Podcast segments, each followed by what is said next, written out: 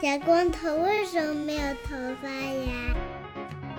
请听《世界莫名其妙物语》。欢迎收听《世界莫名其妙物语》，一档介绍世界中莫名其妙知识的女子相声节目。我是见谁都好为人师的见识，我是站在台上摸着蒸饭狗头的姚柱。哎，狗太可爱了。好，我是一顿饭能吃十八个蒸饭的 Y Y。你不要吃蒸饭了，蒸饭多可爱啊！你看现在蒸饭呢，一个小脑袋躺在助攻的睡裤上，啊，助攻的睡裤里面当然是助攻的腿啦。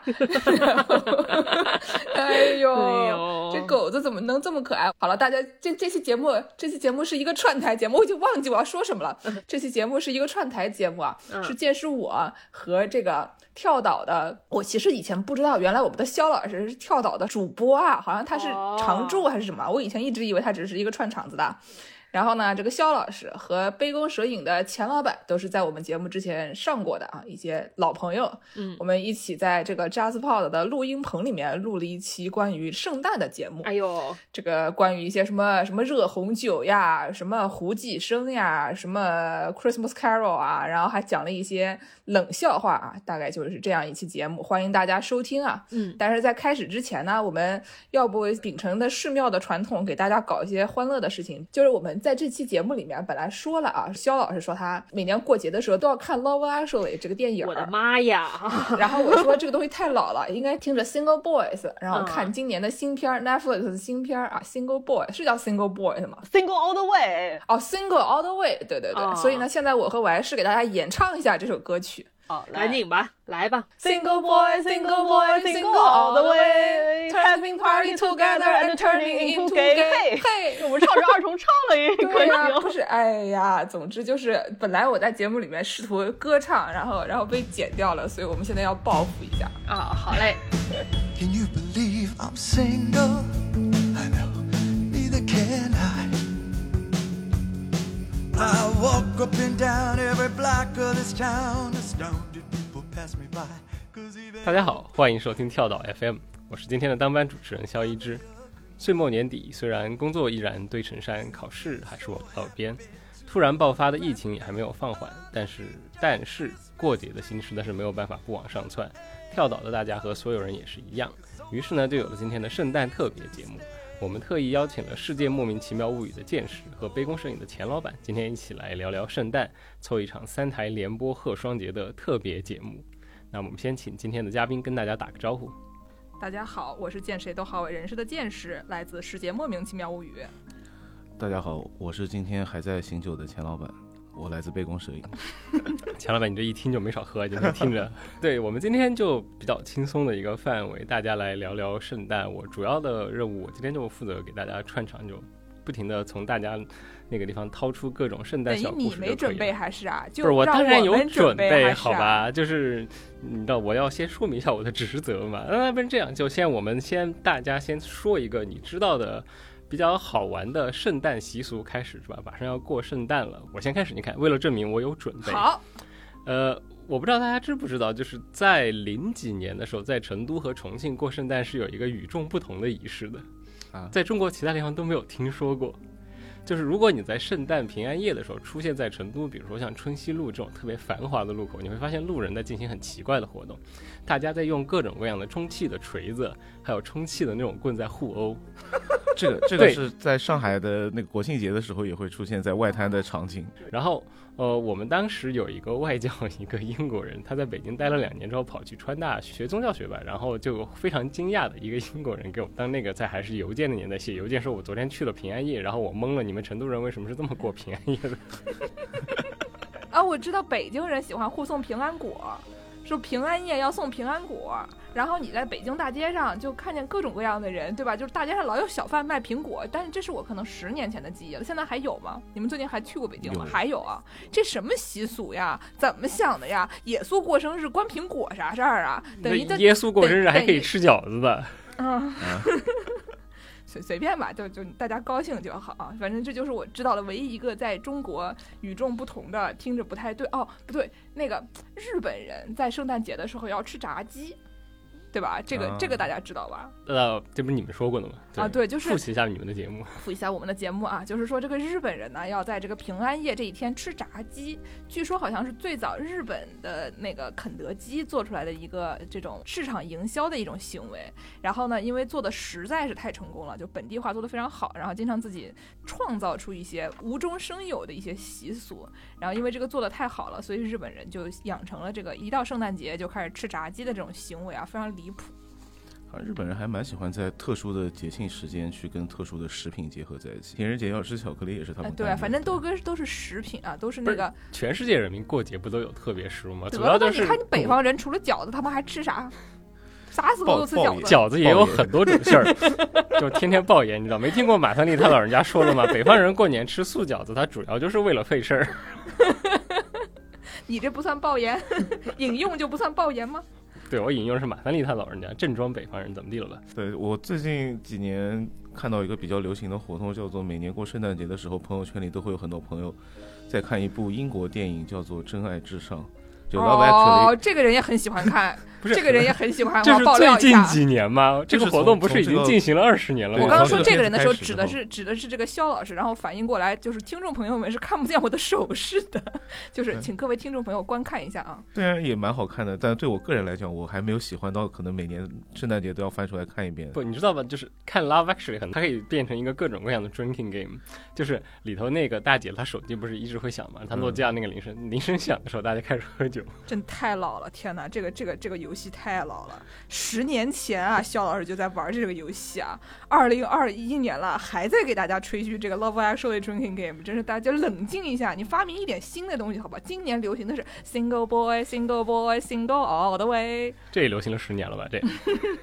所以我们刚才都讲的比较新一点的，然后我们先来给大家复习一下，就传统圣诞的模式。就说到圣诞，就是应该是什么样的？想想啊，就红配绿，对吧？红配绿，丑的哭，我们南京人说的啊，红配绿丑的让大家就小孩都哭了，嗯。对，然后圣诞还有啥？就圣诞树唱圣歌，圣诞树胡济生，对吧？大家都知道这个。在当年的时候，它其实是一个非常严肃的仪式，就是胡济生这个东西，它会结果子的，到这个时候它会结浆果。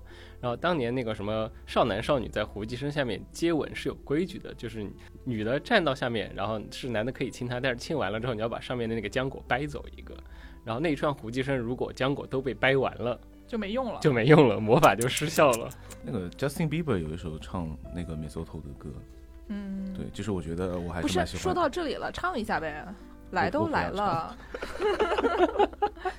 最近有那个乐高出的那个玩具系列，有这个胡姬生，有这种圣诞花环，就它嗯会成为了一个你掰下来以后还可以重新安上去的东西。所以这个可以无限那我给大使用的。家 说一个不在我国，在这个呃一些尤其是天主教比较盛行的国家啊，或者反正其实就是我现在想的这这几个基本上都是好像英国也挺多的，反正就是说有一些天主教比较盛行的地区，他们会呃有这个耶稣诞生的这种一个像那个马槽，耶稣诞生马槽。然后呢，就是基督教的人其实有的时候也喜欢弄这个东西，但是有的时候如果他太怎么说呢？这种行为太太明显了，就会觉得说你们这种圣像崇拜啊，要忍一忍啊，不要整天在外面搞。像美国这种行为就会少一点，美国只有像什么 Loyola 这种天主教大学门口就会非常肆无忌惮的开始摆这个 nativity thing，就是这个耶稣诞生马槽的这个形状。但是呢，这个这个东西有一个什么问题呢？它是放在大街上展览的，对吧？所以就是大家走过路过都要摸一下，哎，有的时候就会把这个耶稣摸得光光的，并不是这样，就是这个这个东西，因为它其实很值钱。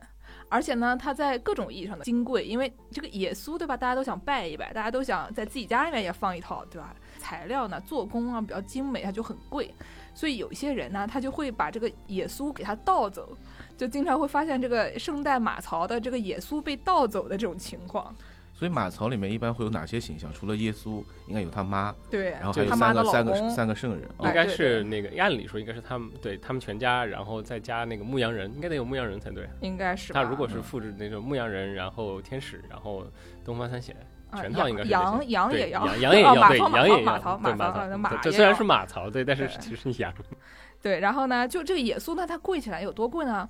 就我网上看到说，有的耶稣，你说一个 baby Jesus 也不大，对吧？一千三百五十磅一个，就是这个英英国的价格，一千三百五十磅。你想象一下，等一下这是什么东西做？什么金子做的吗？就是我觉得可能材料和做工都人工在上面花的应该也挺多的吧，反正就是它很贵。一个手工艺品，哎，对对对对对，因为它经常会被盗窃，所以后来大家就想说，这样吧，我们在这个 baby Jesus 身上安装一个 GPS，对吧？他要是盗走了，它就哔哔叫，或者说就是他走了以后，就像手机一样，你可以 track 到他在哪儿。然后呢，就有人把这个 baby Jesus 身上放了一个耶稣，以后哎，果然被偷走了。于是他们就去追查、寻找这名 baby Jesus。后来发现，在这个隔壁没多远，有一名妇女把他偷走了。然后呢，就发现这个小耶稣就在他们家地毯上，脸朝下就倒在地上，看起来像是被打昏了的样子。大家觉得这件事情非常离谱。我是听到一个广播节目里面讲到的，这广播节目是个英语的。这英语的广播节目怎么说呢？他们说这个 baby Jesus face down on a woman's carpet，吧？懂的都懂，不懂的我也没法解释。总之就是变成了一个有点颜色的一个笑话。这个故事告诉我们，没事不要不要盗窃 baby Jesus，它里面可能会有这个 GPS。但就是刚才我们一开始不是说这个基督和这个天主教信徒他们之间可能会有一些冲突吗？呃，就比如说像英国这些信基督教信的比较多，政府也比较支持这个基督教，但是底下有一批人就是想要摆一些这些什么马槽呀、什么小耶稣啊放在家门口的这些教堂啊，各位同志们，所以他们之间就会产生冲突。然后因为这个基督教政府老跟天主教仪式过不去呢，他们就有的时候会派人来砸场子，找一些这种什么各种跟他们不太对付的人，比如说什么这个各种机关、什么警察啊之类的人，也不是说真的要怎么样，就给他们找找茬。结果呢，后来就是听说有一个教堂，他们的牧师就给他们的教众批发了一堆这种斗殴用的铜手套，就是那个在手指关节上面就一锤人就能给人打打骨折的那个东西。然后不是充气的了，是吧？那个不是不是充气的，不是刚才教技主说的。技术上、专业上这个东西叫直虎，你知道，听起来对对对对对。对对对，就不像刚才我们说的非常和平的，对吧？二十四号晚上，成都人民拿了一个充气的小锤锤互相锤啊，就一种非常快乐的事情。他们就这是牧师给大家批发了一一堆这种斗殴用具，大家想象一下，这个宗教冲突是一个来多么恐自天国怖故铁。拳制裁，哎，好，这个好，这这听着是专辑的名字，这听着还肯定，这不能是后摇，这这得是重金属。对，不是刚才剑师那个，其实说到了一个还挺关键的一个问题，就是可能大家印象里头，就整个西方世界好像都应该过圣诞节，对不对？但其实它不是这样，教派之间会有很大的区别。然后在历史上，嗯，其实圣诞节这个东西，它就该不该庆祝，它是工作日还是节假日，其实是会有很大的教派的哦，竟然又是这样的吗？我以为大家都放假呢，没有，不不是这样的呀。你想想看，最著名的例子，在美国有一个非常著名的梗，就是现在已经变成了所有人都知道的，就是犹太人的这个 Jewish Christmas，啊，对吧？啊？犹太圣诞其实是一个不可能的事情嘛，因为犹太人就不信耶稣，他们就不可能过圣诞。嗯，什么意思呢？就是所有人都在过圣诞的时候，犹太人觉得这个世界上可真无聊，我们又不庆祝圣诞节，街上所有的店都关门了，中餐馆这中国人民还开着，所以就变成了一个梗，就是就我呃，在美国时候大家会说你圣诞节什么安排？我们决定要去过一个 Jewish Christmas，就是我们要去吃中餐，在平安夜晚上。对然后还有其他的教派，其实还有更复杂的区别。我我要给自己打广告了。我去年翻了一本书，它是个历史小说，然后里头有一个关于十八世纪纽约的描述，其中就有一段是圣诞节的。哦，我我来把那一段给大家念一下，你可以听到这是一个非常复杂的宗教故事。在那个时候的纽约，圣诞节该工作还是玩乐，完全取决于个人的教派。国教信众们会庆祝这个节日，在屋里装饰上绿色的树枝，在柴火上堆满木柴，在地上撒满一把香气扑鼻的迷迭香。路德宗和莫拉维亚教派的人也是如此，但是信贵格派的、信法国加尔文宗的、信荷兰归正会的，还有说英语的敬礼会和长老会信众，都把这天当做一个普通的工作日，以此表示他们的反叛精神，以及他们把这个节日看作教皇老荒谬仪式的不屑。所以，这个有一个宗教改革的背景，就是在宗教改革之后，圣诞节，然后种种这些仪式，在比较激进的偏加尔文宗那边的严格的清教徒那边，他们会觉得这个太天主教了。太天主教教的意思就是说，你信的都是一些这种花花绿绿的啊，各种这种圣像啊，信一些什么搞一些图形式主义的东西啊非，常形式主义，对，就是节日搞太多了不行啊，就家里放的耶稣太多了不行啊，就这所以他们肯定不会偷 baby Jesus，他他们只能信一些这种就是文字，他们只能信一些这个圣书上面、圣经上面说什么，我就只能信这个。超过这个的范围的，都算是啊，这个不是非常正规的东西。对，所以最极端的例子，我这儿看到的啊，我原来一直不知道这个事情，就这次专门跑去查了，确认了一下，苏格兰在很长一段时间，因为长老会起来之后呢，他们就不怎么过圣诞，他们过十二月三十一号，他们就过元旦了，改过元旦了，就 Hagmana 那个是他们最重要的节日，然后。一直到一九五八年，他们终于通过法律把圣诞节变成了法定节日。我记得那个希拉里·克林顿是 Presbyterian 的，所以说他出生的时候这改了吗？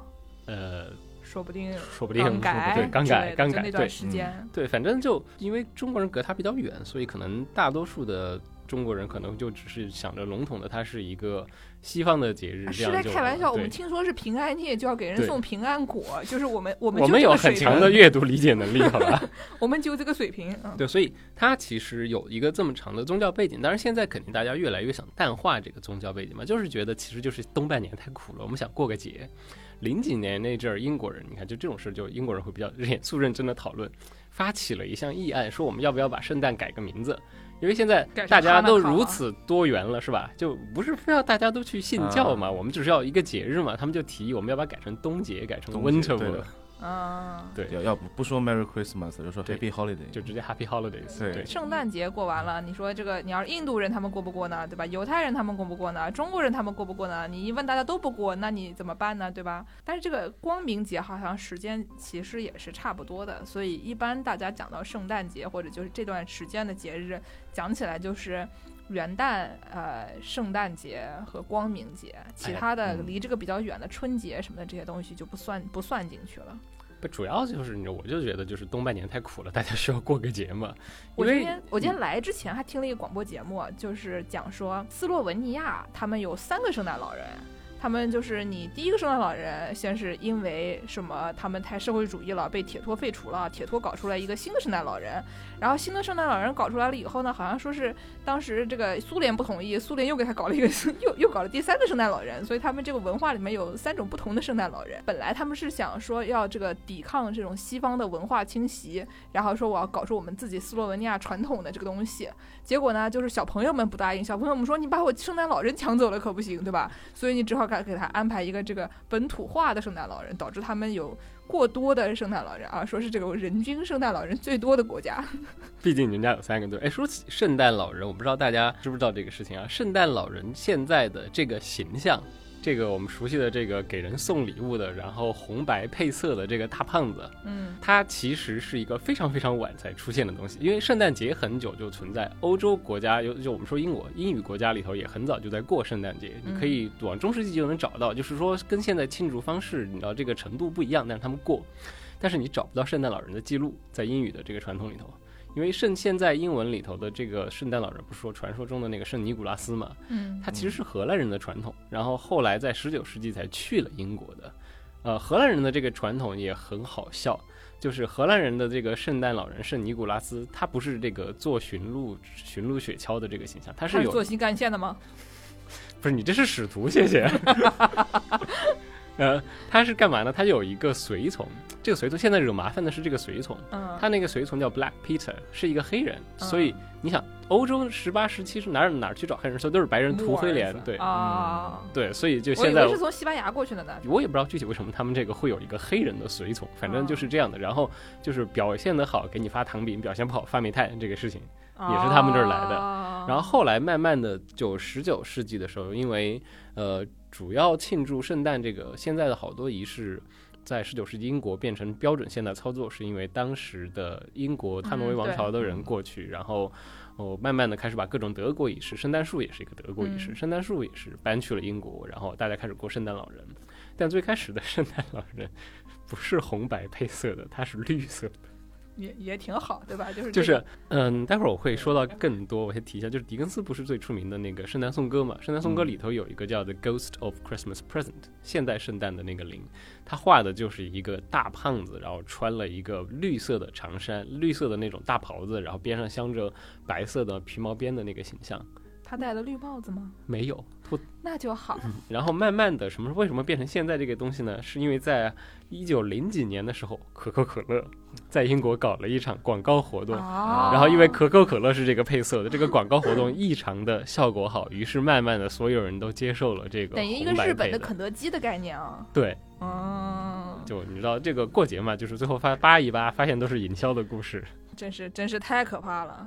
说到这个狄更斯英国流行的各种这种行为模式，然后我就想到了圣诞拉炮，你教主见过吗？那 Christmas cracker，这不是所有看过《哈利波特》的人都会记得。对。但是我没看过《哈利波特》，听说了以后，我还专门上网去搜索了什么是 Christmas cracker，然后一看说怪怪多大哦，特别长一根啊，拉开来里面掉出来的东西什么都有啊，有什么小糖果啊、钱啊、纸王冠啊，还有好多彩色的碎纸啊，里面还有一些冷笑话。对嗯，它的整个造型就像一个巨大的大白兔奶糖，对，要两个小朋友从两边一起拉，大白兔奶糖是这么开的吗？我想请问一下，就是它让人想到那种怎么说呢？中美洲那种皮纳塔进行殴打，然后殴打一段时间以后，它就会裂开，裂开里面就会倒出一些糖呀、什么碎纸啊那种东西，而且它里面会放一些段子，会放一些这种一一句话的这种很冷的笑话。就让人想到我们现在呃那种美式中餐厅会发的那种铅饼，幸运铅饼，打开来就里面讲一个很无聊的事儿，或者说讲一个什么你将来会怎么怎么怎么人见到什么什么样的人啊，说你是一个什么样的性格啊，那种特别无聊的那种哎，我那时候在美国时候特别热衷给美国人科普，就这个东西不是我们中国人发明的。对，之前 Vice 拍过个纪录片，去去探访了这个美国的做这个 fortune cookie 的工厂，嗯，对。有什么好玩的吗？就这些段子是谁写的？有人说吗？我在网上搜到了，说这个 Christmas Cracker 里面的段子都是有人写的，就是而且他呢，他那些笑话都很冷。以前呢，大家以为就只是说。就他碰巧这些笑话都不是很好笑，因为这个人他可能想写这个笑话的人不是很好笑。后来他们发现，他们专门有 Christmas Cracker 这个 committee，就是大家坐在一起，坐在一起把笑话都先找找出来一堆笑话，以后投票把最好笑的挑掉，剩下一些不好笑的留在里面。说为什么呢？因为就觉得说这个 Christmas Cracker 是一个那种老少皆宜，大家会一家子人坐在一起讲笑话的这么一个时间，所以就是讲笑话的水平就各有差异，所以他们就要在里面放一些很冷的笑话。这样呢，就是如果他讲的不好笑，你可以怪笑话，你就不会怪说笑话的人。我想这个真的太贴心了。洋溢着节日的温馨气息。这就又温馨又又很恶心，对吧？就是有必要吗？我这们大也是一个合家欢的活动，也是一种 love actually。我还是很想听好笑的笑话。那里面写的笑话算什么？我比如说，我要讲一个笑话啊，说 What did Adam say on the day before Christmas? It's Christmas Eve.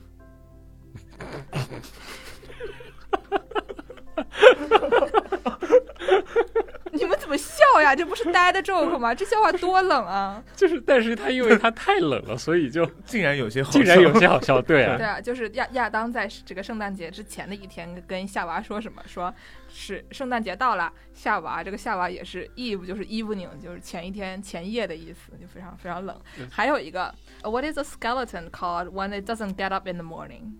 猜一下吧，猜一下吧。一个这个这个早上不愿意起床的骷髅架子，对对，他他这个一个早上不愿意起床的骷髅架子叫什么？答案是 lazy bones，懒骨头，懒骨头。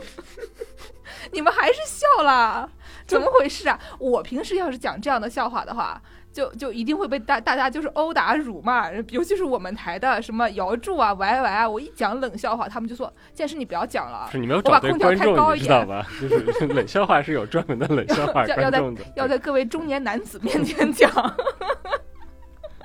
你们你们这个年龄暴露的太明显了，朋友们。就所以说，这个这个圣诞拉炮的笑点就在于他们的要求是没有笑点，就是大家猜一猜哪种职业的人听到这种冷笑话，就各种各样的笑话，就是什么笑话都会笑，最容易笑的和最不容易笑，大家猜一下笑。点从最低的笑点和最高的笑点。对对对这还有对对对。职业分布笑点，有职业分布，就是有人做了，就找了可能每种职业找了一百个人，然后就是给他们试了试这些笑话，可能都是英国人啊，但是就是给他们试了试，看谁最最擅长笑，大家猜一猜，就可能会说笑点最低的前五名吧，大家猜一下。笑点最低的、最没有幽默感的，比如说什么有 Undertaker 吗？你给大家解释一下什么意思？殡葬从业人员、殡仪馆的，嗯，笑点低。嗯，钱老板猜一个呢？bartender 不是，就是都找一下跟自己的职业相关的嘛。哦，你这好像不是自己的职业。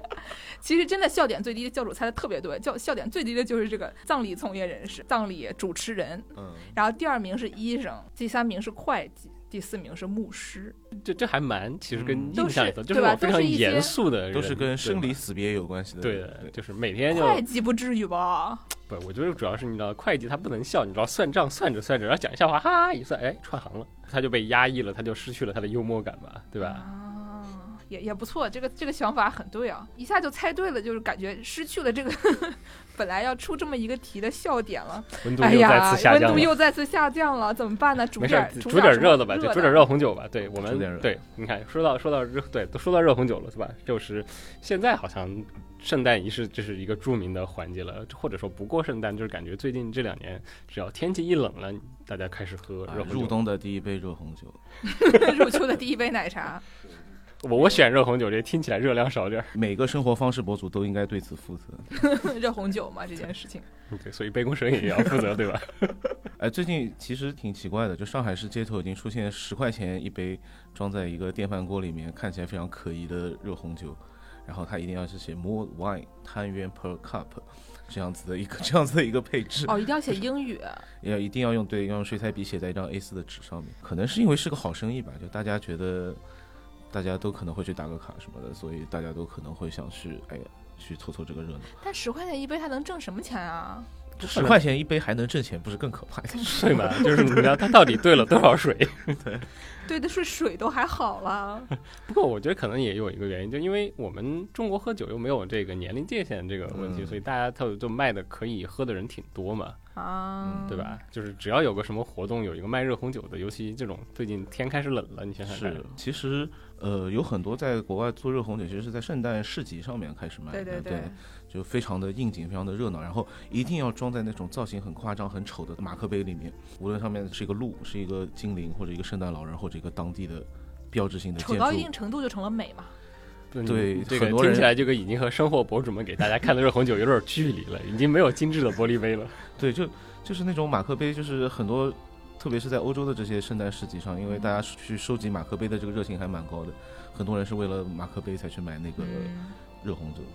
然后热红酒其实很好做啊，可能很多朋友、听众朋友们可能也都知道，就是你买一些葡萄酒，然后把它加热加热，然后里面放的常规的配料是水果，主要是橙子，然后有肉桂和丁香，然后你根据个人口味可以酌情加一些糖，然后就不要把它给烧沸腾了，把它保持在一个六七十度。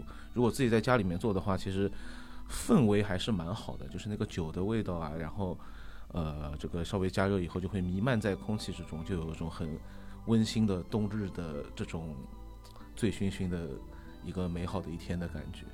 对，然后第二天就会像钱老板这样说话要想一想。就我前两天我表舅问我说，我表舅也是一个在住在上海地区的一名男同志啊，然后他听说最近可能也是被这些生活博主们洗礼，然后发现这个连这些五十岁左右的中年男子都开始对这种热红酒啊也产生了兴趣啊，都这些事情都是你们生活博主应该负责啊。然后我表舅就问问我说，哎，那个大街上卖的那些热红酒都是怎么做的呢？你教教我吧。然后我跟他说，你会做红烧肉吗？对吧？你会做红烧肉，你就会做热红酒。你红烧肉放什么，你热红酒就放什么。放完了以后，反正红烧肉要放什么？放糖，对吧？放有放点肉桂，对吧？放点什么八角，那些那些东西你都可以往里面摆。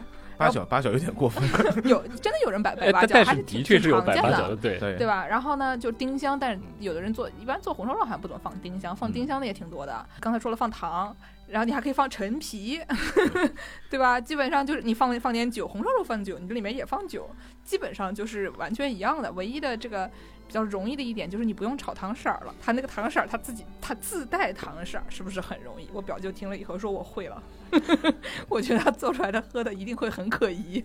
圣诞市集上面的还是卖的比较基础款或者是呃常规款的。现在其实也有一些比较的精致的酒吧会做一些比较精致的热红酒，然后比如说里面会用一些比较新鲜的草药类的这种香料，然后嗯会给它带来更多层次感的一个风味吧。放放薄荷啊？放应该一般迷迭香和百里香会用的多一点，对啊，对，哦这还是烧肉的组合吗？还是还是烧肉还是烧肉肉，对。完了，你要从此之后看到热红酒，心里想的就是红烧肉汁。对，其实这个热酒这个东西，其实各个地方都能做的。像欧洲嗯很多地方，法国和德国会做热的白葡萄酒，嗯也挺好喝的。呃，英国有个更老的一点是做热的苹果酒，就是就是那个所谓叫 Wassail 这个东西。呃，因为葡萄酒其实对于英国人来讲，其实还是一个以进口为主的一个商品。然后在历史上，长期他们跟主要的一些产葡萄酒的国家，跟法国人、跟西班牙人的关系都不太好，所以能搞到葡萄酒的，一般都是一些比较上层的这种贵族啊、社会名流啊，才有机会喝喝葡萄酒。老百姓更多的还是喝本地产的苹果酒更多一点，所以到冬天圣诞节的时候，他们就会把苹果酒加热。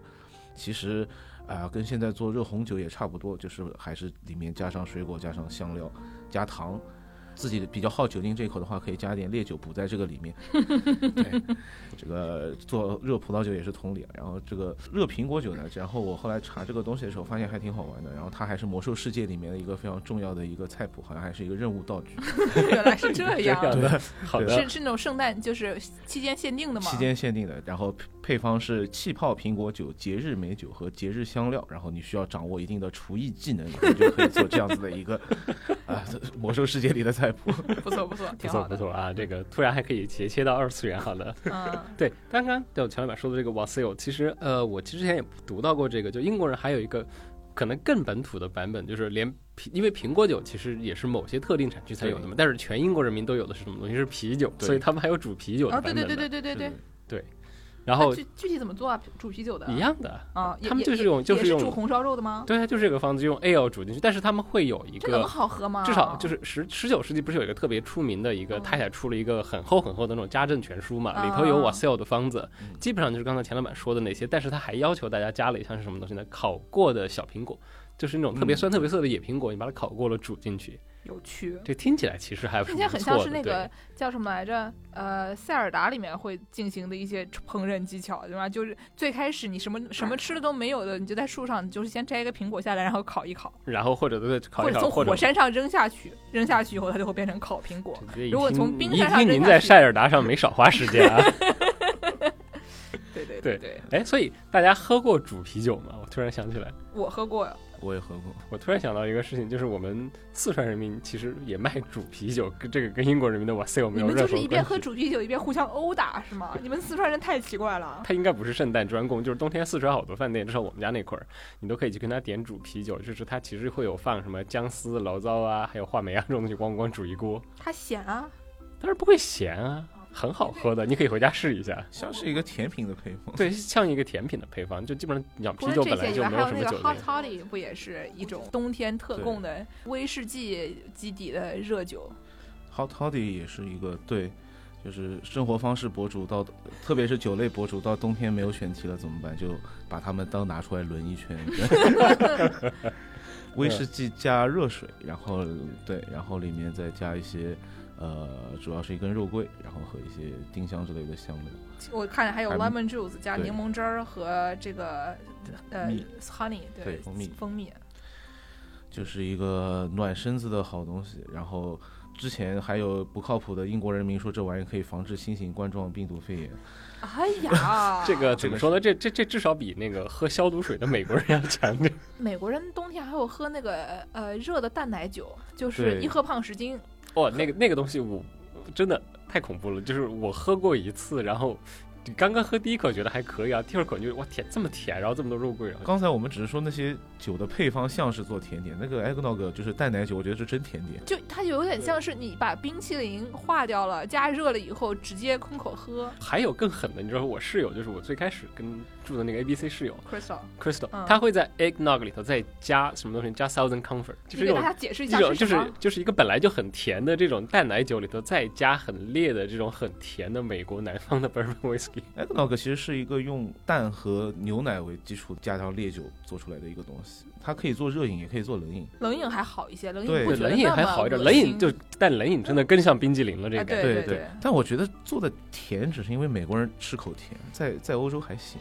啊，是吗？我只在美国，我只在，美国我也是在美国对对欧洲人正正头脑正常的人可能不做这个，他们好吃东西多。对欧洲人就只有在圣诞节那两个礼拜才拿出来卖一卖，就觉得这是一个跟粽子一样的东西，就绍觉绍兴人感到受到了侮辱。对，然后可能只有在美国的时候，它会整个秋冬季节都巨流行，然后会那个超市里面会有那种给你做好的那个那个巨大一瓶的那种，对的对一般一般一买都是什么一升一升半就我看那玩意儿，我就觉得可能是那种怎么说，因为太胖，所以要去做抽脂手术的人抽完了以后拿出来的东西。呃，温度再次下降了。就 我看过比较精致的做 eggnog 的方法，就是他嗯把蛋黄和蛋白先要隔离开来，然后先做打蛋白霜，然后蛋白霜上面然后加上那个发泡的奶油，然后要把。啊、蛋黄再经过怎么样子的处理，然后再把烈酒加进去搅拌和那个有点忘记了，但是反正就是一个非常非常，你要做的很精致的话，还是挺复杂的。嗯，但我我干过一些比较比较偷懒的方法，嗯就是直接用那个咖啡机的加热棒，你把所有东西扔在一个杯子里面，这样也可以的吗？直接放到那个打奶泡的那个加热棒里面去，嗯，滋就也可以。嗯也行啊。对哦，口感呢，有有很大差异吗？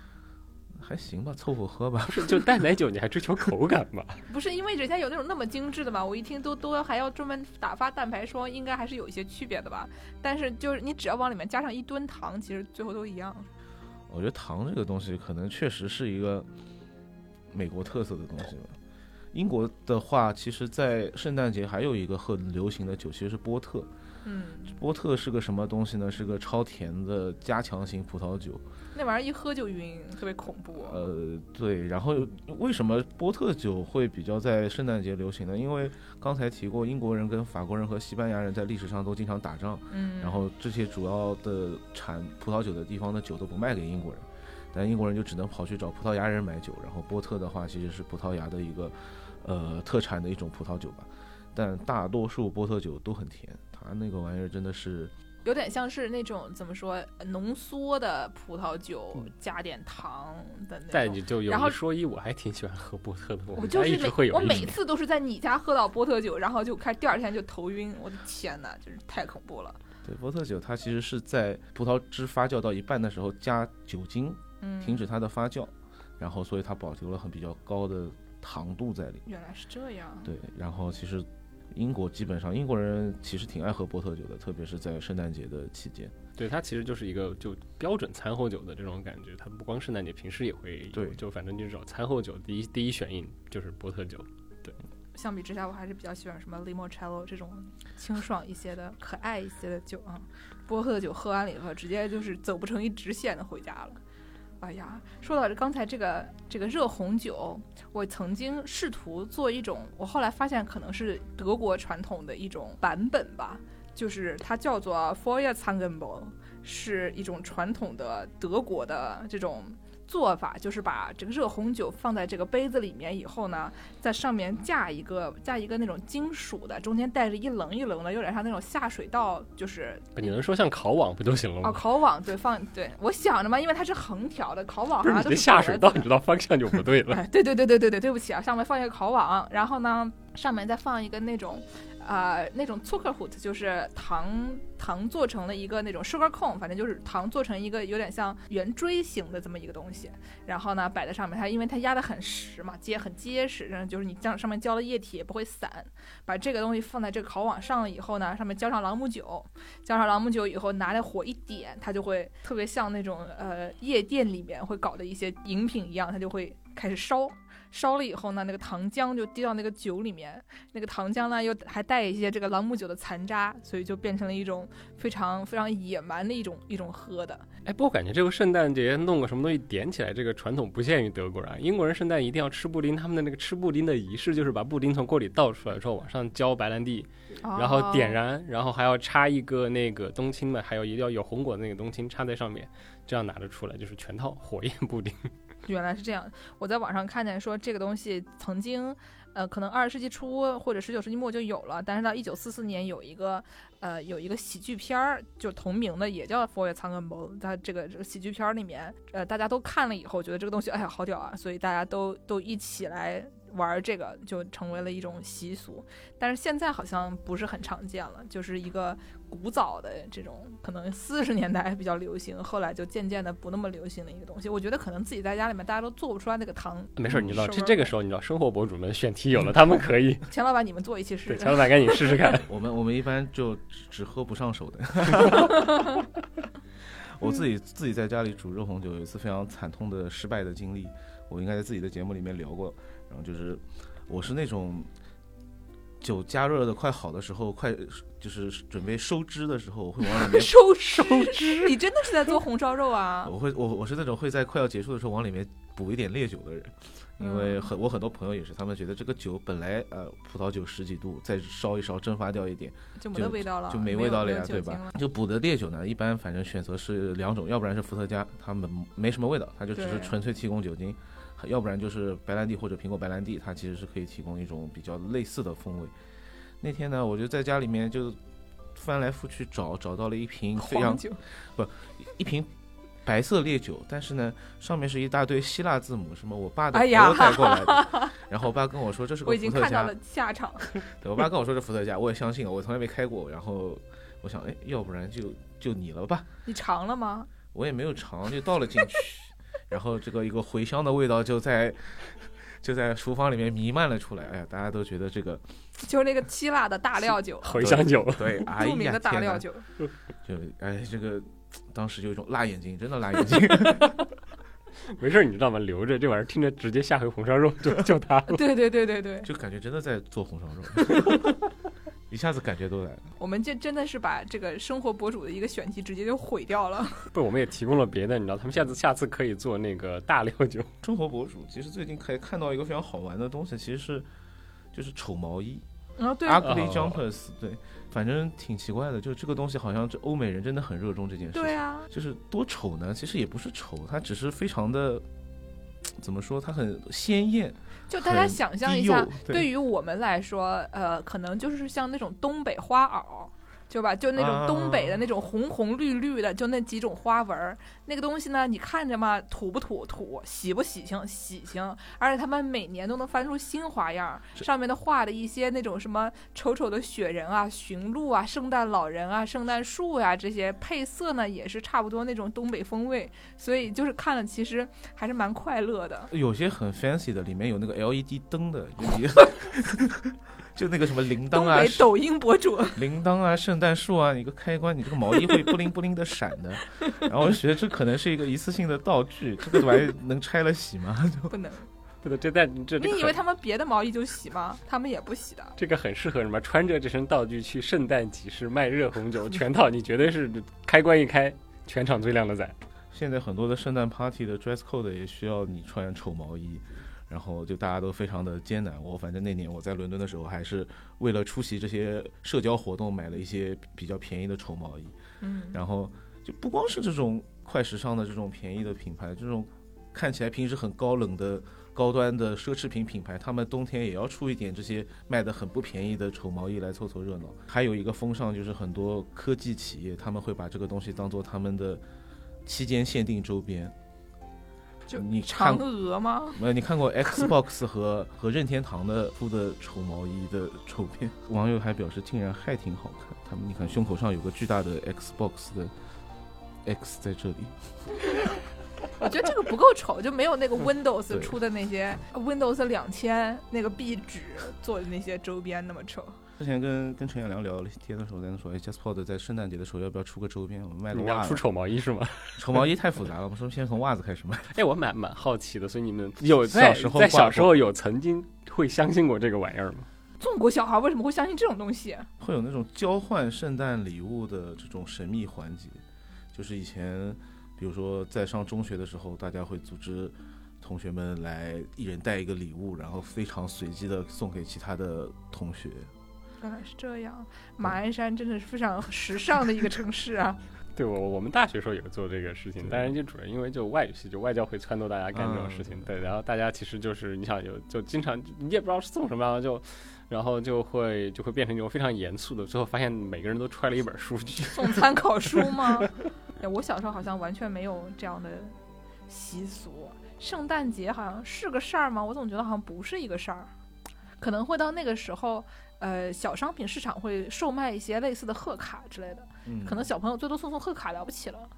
但是他们是一些情人节也会送贺卡的小孩，所以就但你知道最开始圣诞贺卡发明出来其实是为了省事儿用的，它不是添麻烦用的。因为他们要给很多人写手写信。对，因为他们要给嗯很多人写手写信，所以怎么办呢？我就改卡片儿了吧。然后主要是也是英这这也是一个英国人的发明，就是十九世纪的时候，英国最开始有我们课我我们小学课本上还有暴露年龄了啊，我们小学课本上还有那个改革邮政的那个 Roland Hill 的故事，就希尔爵士，他发明了英国那个著名的一便士邮政系统，你就只要一便士贴张那个黑黑便士女王那个邮票，就可以寄一封信。然后于是大家发现，哎，我都可以寄信了。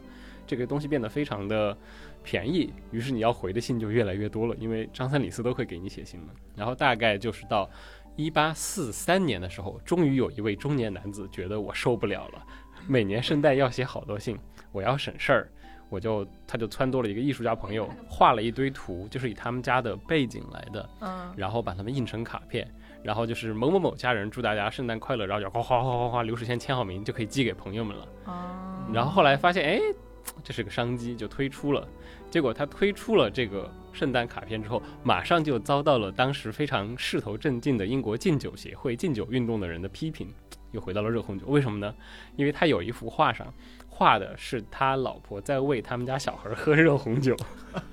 对，对其实到现在英国还是有蛮多这种卖贺卡的这种文具店的，至少我在一四年、一五年的时候还是看到蛮多的。节日贺卡这样的这个东西，对，感觉在国外气氛还蛮重的，大家啊还会挺喜欢用它的。而且，关键英国人有一个特别好笑的事情，就是他们的那个贺卡已经快要变成一个贺卡文学类目了，就是他们贺卡分很多类，然后有一类最出名的是他们当时刚开始有公众假期的时候，大家都会去海边，就有一个大哥突然想起来，就发明了那种 naughty cards。就是那种有点儿颜色的，又但是没有特别露骨的，就是而且是特别好笑的那种，就是那种搞笑场景的，然后变成了海边旅游景点必卖的东西。就是呃，如果你是五六十年代去海边，你会给你的朋友们全都是寄这种贺卡。就反正圣诞嘛，然后刚刚说到了，就大家都在说，就是圣诞这个节日更听起来就是像一个。你知道推广出来营销的节日很很适合各位博主寻找选题的这么一个契机，但就圣诞其实我们现尤其是我们现在熟悉的他的这样的一个大范围的流行，在很大程度上的确是由一位博主来推动的。嗯，这位博主是谁呢？对，这位博主就是我一直觉得，就是这位博主如果活到现在，一定是网文界头号扛把子，没有人比得过他。不是当年他也是网文界头号扛把子吧？那个时候他的比喻，他当年是一个人的电视台，啊，就是所有的人都在等他更嘛。对，就是我们就在说那个坚持周更不懈，然后开完了的坑，到最后一张全部都能填上了底啊，更斯同，志。郑我以为是在说郑渊洁呢，因为听说郑渊洁《童话大王》就是最近才，可能就这两天才停更，然后他周更一直更到二零二一年，是不是有点太厉害了？anyway，你继续说狄更斯啊，对，我们先先向先向郑渊洁老师表示崇敬，对，但我们在说的是十九世纪那个版本。Anyway，就我们刚刚说到那个，就其实是蛮巧的，就是我刚才说的那个印圣诞卡片那个大哥，他最开始印出来是一八四三年，然后狄更斯的那个圣诞颂歌 Christmas Carol 也是一八四三年圣诞节出版的，所以他就一下子就在当年马上就卖的特别特别好。狄更斯的这个圣诞颂歌至少在很多可以具体的方面影响了圣诞，就比如说现在你做图书的，就英至少在英国和美国，他们会赶这个 Christmas Market，就是你会一种圣诞书这样这样的一个门类，但是在狄更斯做圣诞颂歌之前是没有的，因为那个时候圣诞节对英国人来说就是一个。啊，我们会过，但是也就是那样的一个节日，就刚好处在一个转型期，基本上要等到十九世纪后半截，他们才会特别严肃的在过圣诞。在十九世纪前半节的时候，呃，或者说再往前推，对于大多数英国人来说，最重要的那个年底的节日不是圣诞节，是什么呢？对大家可以猜一下，就是另外一位著名的英国作家为此专门写过一出剧的节日，有哦，哎呦，都写剧了，对，所以是是那个莎士比亚，嗯，嗯是什么呢？我还是没想出来。第十二页啊，哦，十二夜就是从圣就是从圣诞节开始数嘛，数到十二天，然后之后那个应该是一月六号是主显节嘛，所以就是那个 Epiphany 那个节日，然后那天对他们来说是最之前一直是最重要的那个节日。毕竟我觉得这是年初吧，这不能算年底吧？我想半天年底除了除了他们是从从年底一直过，就是从嗯 Christmas 嗯 Eve 开始，一直过到那个主显节，这十二天就是过。得久一点儿，但对，是就过得久。圣诞节还是够啊。呃，是圣诞节它不会特别的过，就是最嗯大的那个庆祝是放到。哦，Epiphany 放到主显节那天，一月六号，然后就会搞各种各样的仪式，哎，就有点像传统上中国人民过年，你得过到十五，就一定要嗯才能剪头对，剪头不是到二月，剪头要二月二，好吧，龙抬头。对，第十二夜那天会有一个特别的仪式，也跟食物有关，他们会做一个特别好的蛋糕，嗯，就叫十二夜蛋糕 （Twelve Cake）。在他们当天也会搞各种家庭聚会嘛，然后一定要选一个国王和王后出来负责主持这个仪式。然后他们选的那个仪式，这个仪式中国人民一听就会特特别特别熟悉。某种意义上，就是在烤这个 Twelve Cake 烤第十二页蛋糕的时候，他会在有一块里头，就比如说放个大放一把豆子，把豆子烤进去，对啊，又回到了就是过节要吃饺子的段段落了啊。对的，就回到这个段落，就吃到的人你就当选了。但是后来还有别的，就改抽签儿什么的，然后也玩各种各样的仪式，但是就主要就反正第十二页是一个很欢快的事情，然后慢慢慢慢的到了我们刚才说过的十九世纪前半期，德国皇室去了英国。然后，尤其是维多利亚女王她老公阿尔伯特亲王，一般就流行的故事就是阿尔伯特亲王是如何把圣诞习俗传到了英国。当然，其实在他之前就发生了什么像什么乔治三世的老婆，那个应该是第一个把圣诞树从德国搬去英国的人。他们真的是从德国搬去英国，我也不知道为什么在英国砍棵树不行。对觉得这个这个要从要从耶耶路撒冷搬过去，就那种 要从要从这个呃最开始发源地搬过去，这心里才踏实啊。对，呃，所以就慢慢的就因为王室有了，大家就都要有嘛，然后就慢慢的就开始有这个圣诞的气氛。但是作为一个官方节日，其实圣诞还挺远的。就英国人，比如说一直到了一八七几年，他们出了一个公众假日法案，在这个公众假日法案里头，甚至是不包括圣诞节的。有嗯所以你可以想，就是对英国人来说，他就是我们现在想到的这个圣诞节，好像人家的老传统一样。可是对他们来说，这个东西并没有那么久。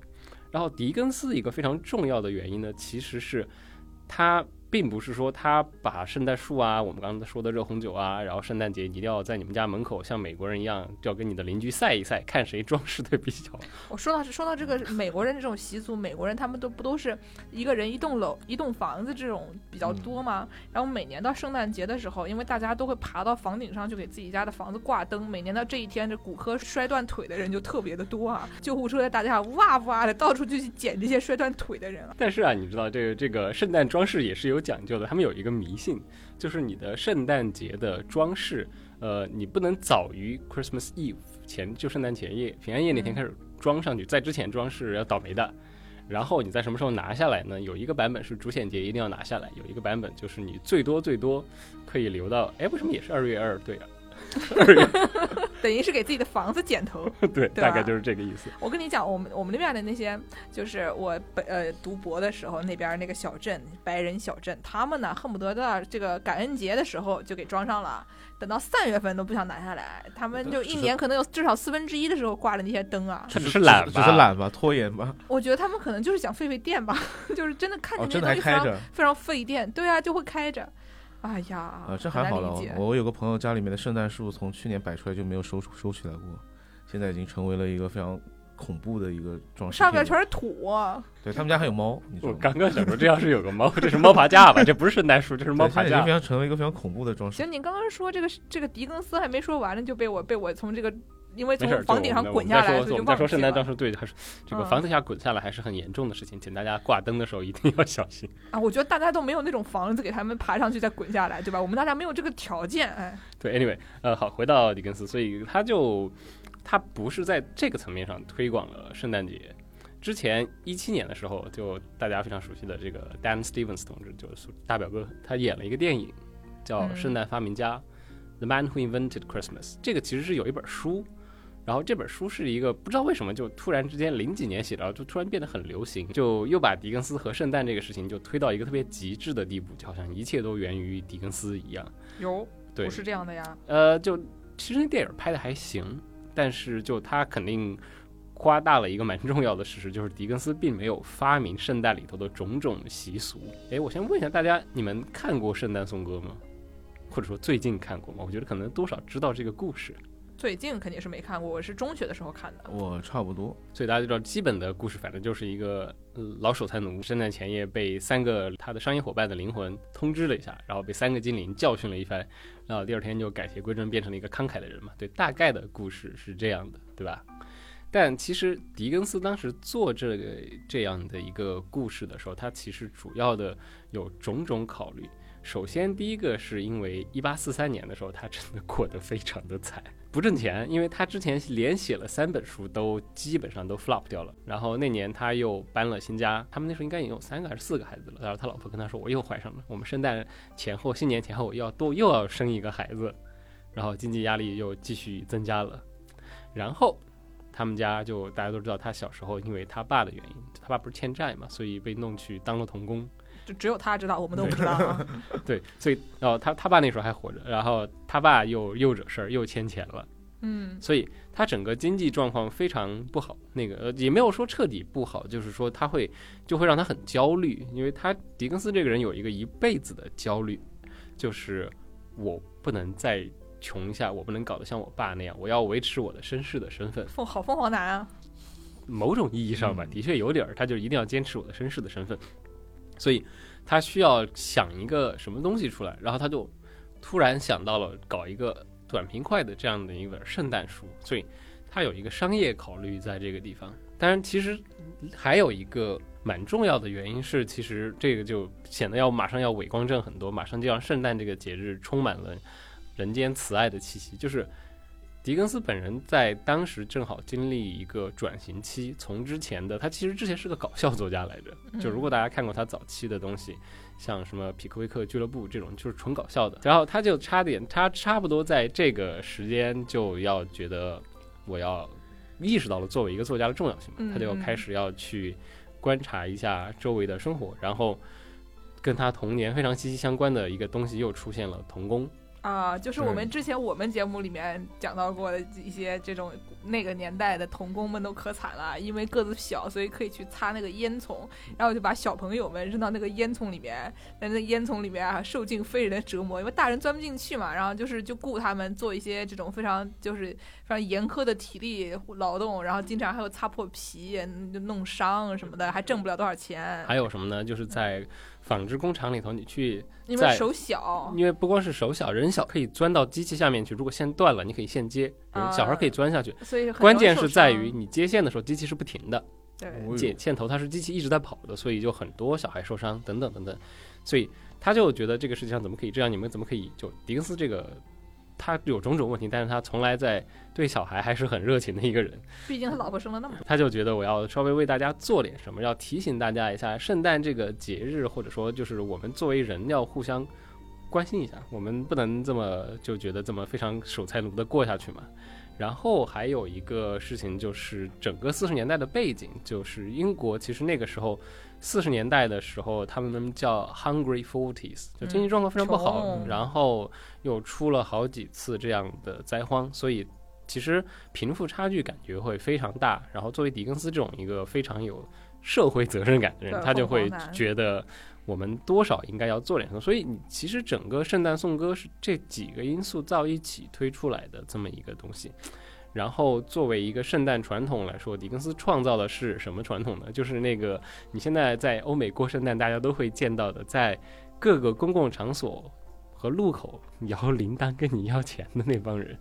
你还记得吧啊哦，做做做慈善的那些，对嗯，就是这个是就是把圣诞节跟慈善这件事情联系起来。书里头大概是说什么呢？就是在这个时候，你要意识到那些贫困的、受苦的、比你更弱小的人，他们跟你不是完全不一样的物种，他们和你是一样的，要都是一起走向死亡的人。但我感觉我在美国很少见到这样的人，我感觉这好像经常是在那种英国电视剧里面、英国的电那电影里面更多。美国你会在什么？真的就只在圣诞时候他们活动，就是圣诞节前后在商场百货门口摇铃铛的救世军啊，有的呀。分享还是圣诞节很重要的一个话题，嗯就包括之前刚刚讲到的，无论是热红酒还是艾格诺格，其实它的有都是个很重要放在电饭锅里面。对，有个很重要的点，它是它是一个一做一大锅的东西，对就是一个给大家热热闹闹，呃，合家团聚或者亲朋来拜访的时候来一起分享的一些东西。非常不适合一个人坐在那儿独酌，你知道，一一个人一不小心独酌了一锅热红酒，然后 然后第二天胖十斤。对，呃，对，这个是蛮重要的，就是呃，倡导大家互相分享。然后，呃，狄更斯在《圣诞颂歌》里头有一个细节特别好笑，就是这个人，这个叫 Scrooge，第二天醒过来了之后，他要做的第一件善事是什么呢？叫路过的一个男孩，你去前面那个卖鸡肉的店里头去看他们最大那个火鸡还在不在？他把那个火鸡买了，送给自己的那个呃他雇的那个员工吧。嗯，所以这个故事，如果说真的缔造了什么切实的圣诞传统的话，就是让英国人民圣诞节一定要吃烤火鸡。对，英国人感恩节不吃，圣诞节吃烤火鸡这件事情深入人心。嗯对，所以呃，当时的人都已经注意到，他们当时呢就开玩笑说，全英国卖鸡的这些贩子，通通应该感谢狄更斯，因为他的这个原因，就是真的有当时的报纸上会写，有人看到他的书之后，就有人大受感动，然后冲出去有一个工厂主。给自己工厂里的所有员工买了一只鸡，哦，是鸡还是火鸡？那火鸡买了一只火鸡，对，给所有人买了一只哦 turkey。你想，那还是挺多的。嗯讲到这个火鸡呢，我又要给我们台做一个广告了。我们去年做了一期跟火，去年今年啊，做了一期跟火鸡相关的节目啊，我觉得非常受欢迎啊，里面有很多跟火鸡这种动物的相关的知识，比如说火鸡的这个性癖非常可疑啊。大家都知道，火鸡是这个有最最明显的特征，就是它们在这个脖子上面有一坨红色的丑丑的那么一一大坨的东西。然后呢，就是你只要看到有这么个东西，它应该就是个火鸡。具体是是为啥长这么一个东西呢？其实我不是很了解，但是好像火鸡它们互相之间的吸引就来自于这一坨东西。所以说呢，之前我们就是找找到了一个五十年代的，就是科学研究。这五十年代科学研究呢，他就说啊，他们找了一个火鸡，它叫 Gary，不知道为什么这火鸡叫 Gary，我我已经忘记是不是这个研究里面具体这么说了，还是我看到另外一个 source 里面这么说的。说这个 Gary 呢，他们就给他看了各种各种各样的火鸡，有男的，有女的，有活的，有死的，然后发现 Gary 他不是很挑，Gary 一看说我都可以。基本上，他只要是个，只要他有他脖子上那一坨的东西，它可以是一个死鸡头插在一根棍子上，Gary 就哦，Gary 就就快乐了。所以说呢，就是有这么一个研究得出来的结论，就是说这个火鸡就如何让火鸡更好的繁衍，对吧？就是如果要让每个工厂主的员工都能吃上火鸡，怎么让他们更好的繁衍？就是让这个不不一定非要让一个男火鸡、一个女火鸡还长得漂亮的女火鸡，他们才快乐。其实已经去世了的火鸡头插在一根棍子上也可以。火鸡真是一种啊没有什么智慧的生物啊。听着非常适合烤了个在圣诞节和大家分享。那我们再从火鸡回来一下，嗯，对，狄更斯大爷突然一不小心就真的就主要是因为他讲狄教主一讲狄更斯，我就想睡觉，你太有一些就是过于怎么说，过于有大爱的内容啊。听到这些有大爱的内容，我就只满脑子想的都是一些火鸡啊。马上就没有什么特别大爱的那种，就很实际了。然后这书出完了之后，就挣因为大钱了，没挣大钱，你知道吗？没挣大钱啊。就是畅销，很这么畅销吗？他很畅销，但是没有挣到他想挣的那么多。为什么呢？因为那个时候没有这个圣诞图书市场这个东西。你想，出版社来说，你这个东西我又不知道你到底销量会怎么样，就出版社不愿意下大价钱不，多是吧？不愿意给他推广，然后不愿意做精装，嗯、就想你就写的反正也不长嘛，嗯然后就你就印个小册子卖卖就行了，对吧？哎，所以说，我以为，因为像日本的，就是现在啊，都是印 paperback 的那些印印的特别破的那些书卖的最好，所以精装那个年代是印精装卖的更好吗。那个年代是书都得精装，就是那个年代就没有平装。你想平装为什么企鹅这么出名？就现在平装本是企鹅当年发明的，就是对吧？吧那个年代如果没有装的书，它就它就是散装书，它就它就不能叫书，它就是个小册子。懂了懂了。然后就嗯，他们不愿意弄，最后很大的这个成本是狄更斯自己掏钱的，就狄更斯嗯等于就跟自己的出版商对赌了一把，就是出版厉害厉害，垫钱，然后嗯他的找了当时特别出名的插画家，一个叫 John Leech 的人，给他画了八幅插画，四个彩页，四个黑白页。我刚刚说的那个穿绿色衣服的这个 Ghost of Christmas Present 就是 Leech 画的，就是你可以看，嗯。因为这个是彩页的，你可以看到颜色。对，然后它的设计是封面一定是红色，就是非常圣诞的颜色，红配金的，然后字是烫金的，那个三个那个口书边上也是全部烫金边的这样。其实你现对很花钱，但关键就是你现在想一想，就是如果你要买来送人的话，这不是洋溢着礼物的气息，对不对？而且它定价按照当时的书这个定价，它是定价是五千令，呃，其实也不便宜。嗯，就是对于当时的人来说，就是这个有一个评论家就说过特别狠的话，就是狄更斯这个定价吧，基本上就是他书里头替他们说话那些穷人是买不起这个。但他这个本来就是一个就是 lecture 有钱人的这么一个东西，对吧？你啊你穷人你看了这玩意儿，他能得到什么好处呢？对吧？他也得不到火鸡，只有得给有钱人看了，他们才能得到火鸡。对看的就感动了有钱人，会给大家一人发一只火鸡。嗯对，嗯，然后他就做出来成本非常的高，出版商好说歹说，因为毕竟你知道他们的摇钱树嘛，给他印了六千册，嗯根本就想着肯定卖不掉的。因为他这个书他就写了六个星期，嗯然后等他写完交稿做完好做好之后，真的就是马上就快到圣诞了，十二月十九号开始卖的，还没到二十四号卖完了。哎呀，我觉得现这这就就是那种这个销量，现在的很多作者都要都要羡慕一下，对不对？嗯一个星期六千册的销头版卖光了，是啊，这就有一种周边做太少，广告还被打出来，已经卖光了的一种感觉啊。对就，就嗯，对，然后就就开心了吧，就就马上就开始说我们要做第二版，所以他从此就开创了这个 Christmas Market，然后他每年都会写一本圣诞故事集，但问题就在于，大家记得他其他的圣诞故事吗？这感觉像像是那个，自从啊玛丽亚凯莉开开创了圣诞这个圣诞歌曲的先河以后，大家只记得牛姐的一首歌曲，其他人的歌都不记得啊。就什么是圣诞圣诞 market 谁知道呀？只知道那一首 All I Want for Christmas Is You 啊。啊，对，差不多就是这种感觉。所以他后来每年都写，然后其实英国人还挺买账的，就是后来的圣诞书每本挣的钱都比第一本多。那也也也 make sense，因为他们其实是买礼物的，对，吧就是买礼物的嘛，对嗯，呃，但是就是后来所有的评论家，就当时的评论家已经说的非常的不客气了。圣诞颂歌出来之后，马上就被人非法改编了嘛，反正版权也没有什么版权意识，那个时候也没有迪士尼法务部这种上天入地的 神奇存在，所以马上就给他改了一个戏。然后他自己还去看了，你知道吧？他自己特别兴高采烈去看了，因为狄更斯是个戏剧爱好者，改的这个戏他就算了。关键就是有人号称就是根据这个戏又把它重新写成了书，然后再出版了一下，哎呀，然后他就不行了，他就要让他的律师去告，然后这样就打了一堆官司，拖进了英国的大法官法庭，然后程序特别复杂，拖了特别久，钱也没有告回来，对他造成了深深的心灵创伤。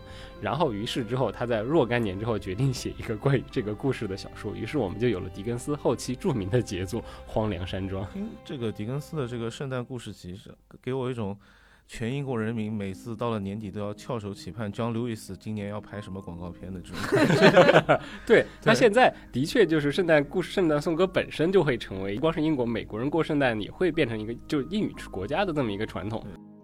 好，呃，节目的最后，我们就虽然今天是在说圣诞特别节目，还是要坚持惯例，这个叫过节不忘做正事啊。所以按照跳岛的惯例，在节目的最后还要请两位嘉宾啊、给我们的听众朋友分享一本或者推荐一本你们最近在读的书。嗯，我先开始，所以我一直在推荐这本书嘛，对吧？所以今天的节目就是关于圣诞颂歌的，所以今天最后要推荐的当然肯定是圣诞颂歌。主要的原因就是我因为要录节目，最近我又把它重看了一遍，你会发现整个圣诞颂歌比你想象的这么一个单纯的道德故事，其实有意思的多。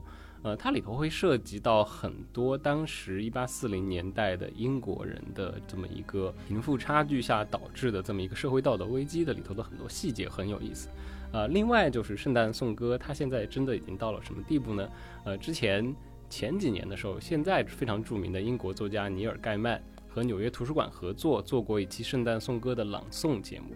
因为狄更斯晚年的时候经常会朗读自己的作品，然后他有一本他当年朗读用的台本，最后是被发现在纽约公共图书馆。于是当时尼尔盖曼就配合纽约公共图书馆做了这么一期圣诞朗诵，大家现在可以在网上找到当时的全场录音。而且他呃为了要演戏演全套，花了半年的时间留了胡子，留出了一部狄更斯的胡子。厉害，那胡子还挺大的。嗯，我给大家推荐的是知名儿童文学名著《哈利波特》，当然最近也是这个作者本人受到了一些争议。对，就为什么会在圣诞节想到这个事情？我其实一直有个很奇怪的问题，他们这些巫师不是一直作为异端的吗？他们也是过圣诞节的，而且每年圣诞节其实是一个特别温馨的一个场合，就是每一集里面的圣诞节，哈利都会收到各种各样的礼物。包括罗恩家给他们做的那个那个茉莉妈妈给他打毛衣啊，或者是小天狼星给他送的这种那个那个扫帚啊之类的这些东西，觉得这是一个呃挺温馨的一个一个场景，而且往往过完圣诞节，很多可怕的事情就开始发生了，这是感觉是一个全书的一个从一个一个进入转折的一个地方，对。原来是这样。最近我看了一个短篇故事，然后呢，因为我是被拉去上一个公开课，是一个文学史，然后就在那边讲这个佩特尼乌斯 （Petronius），你们有人看过吗？Petronius 是一个那个呃罗马时期的，主要是写喜剧的一个大哥。这大哥呢，他主要是一个政治家，但是他也会写一些很黄暴的，怎么说喜剧。其中他讲了一个叫做以弗所的，就是那个土耳其那有名的城市 Ephesus。以弗所的寡妇讲说这个寡妇怎么样，老公还没死透就开始跟新的士兵搞上的一个故事。如果就是听我们节目的人，可以去可以去听我们节目讲这听这个故事。一开始跟全城人民说，我是一个非常忠贞不二的这种妇女同志啊，我的老公死了，我要陪葬。过了一段时间，不知道怎么是就跟一个新的男的搞上了。教师上课讲这个故事的时候还说，哎呀，这其实是说明了喜剧，它有一种讲一些什么跟自然啊就相关的那些。东西虽然人要死嘛，死完了以后，这个自然界还要继续过下去，对吧？你死完了以后呢，就还有新的生命出来等等的这么一个这种自然很传统的这种喜剧的形式。这个是 Petronius 的这个啊以弗所的彼得尼乌斯的以弗所的寡妇，他还有一个书叫做 Satiricon，我也不知道中文叫什么，反正就是一个 satire，对吧？就是它是一个讽刺的故事集，大概里面就是有两个男主角，一个是主人，一个是他的仆人，然后这两个人呢是一对儿。就讲他们俩基本上是一个 Sex and City 的一个欲望都市的一个概念，就讲他们俩如何在这个。就他们所在的这个城市里面啊，呃，先是出去旅游，旅游了以后呢，遇到各种各样的人，遇到各种各样的人以后，和他们发生各种各样的关系。但是呢，他们的真爱还是对方的这么一个非常感人又非常滑稽的这么一个故事。好了，真爱还是对方，非常符合节日的主题，对吧？就是 Love Actually，对，就特别搞笑。所以说，有兴趣的朋友们可以去搜一搜这种这个彼得尼乌斯，体会一下古罗马的时候的黄暴的故事。当时我给大家说了以后。我们台的这个姚柱和 Y Y 都纷纷的表示说，这个东西是真的可以在中国的大学里面讲的内容吗？就又是对吧？又是这个出轨，又是同性恋，非常的糟糕了。但是它只要它毕竟是文学史，对吧？就是这跟这个跟我们现代社会没有什么太大的关系，所以就就看看就就就完了啊，还是还是蛮快乐的。